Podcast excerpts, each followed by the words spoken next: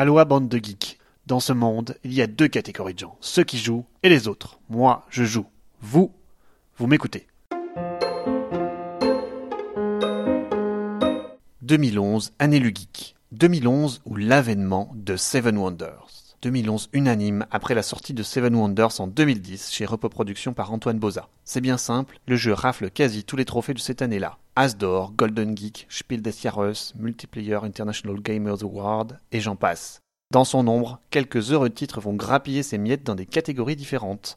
Martin Wallace va voir A Few Acres of Snow, l'un de ses chefs-d'œuvre pour deux joueurs, recevoir trois prix. Pour les gros joueurs, ce seront trois et les châteaux de Bourgogne qui tireront leur épingle du jeu. Enfin, l'île interdite, le coopératif familial, continue sur sa lancée de 2010 pour prendre un dernier prix ludique.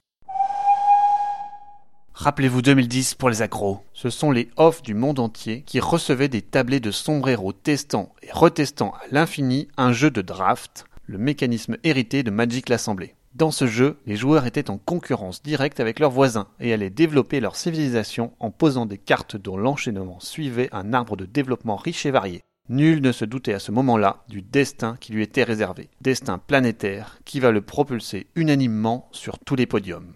Essayons de comprendre pourquoi.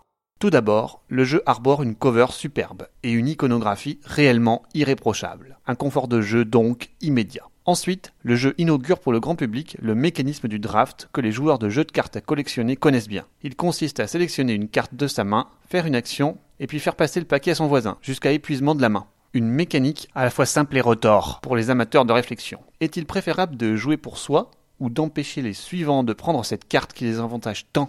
L'action jouée permet de poser sa carte de manière différente pour développer sa civilisation.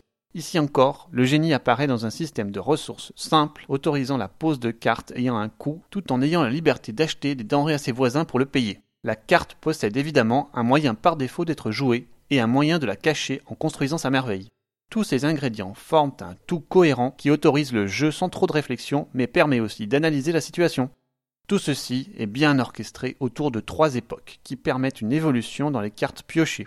Il ne manquait qu'un petit élément de réflexion supplémentaire possible, ce petit quelque chose qui ouvre tant de stratégies, c'est la pose gratuite de cartes via un arbre de développement.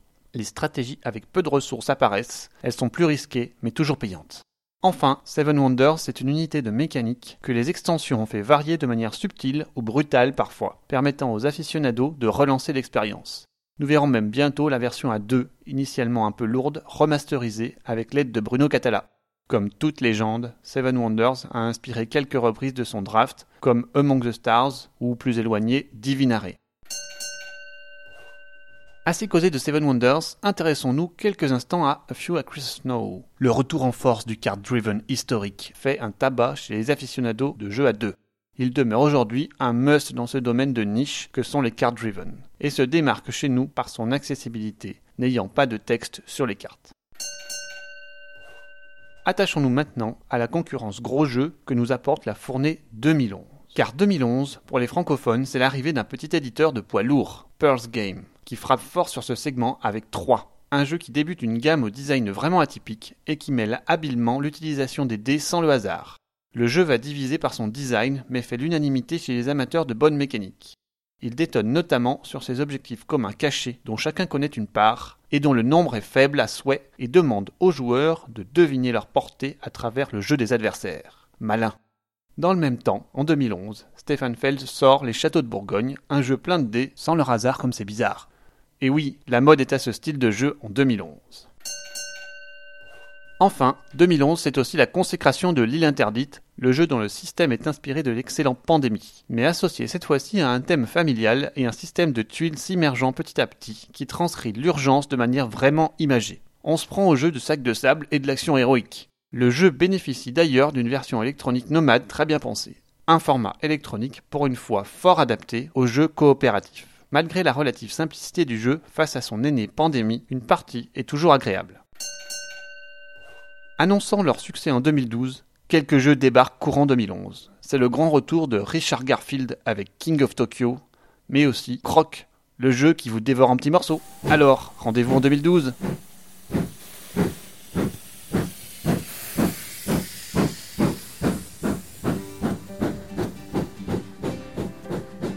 C'était la Minute le Geek, propulsée par Ludovox. Trêve de blabla et place au jeu.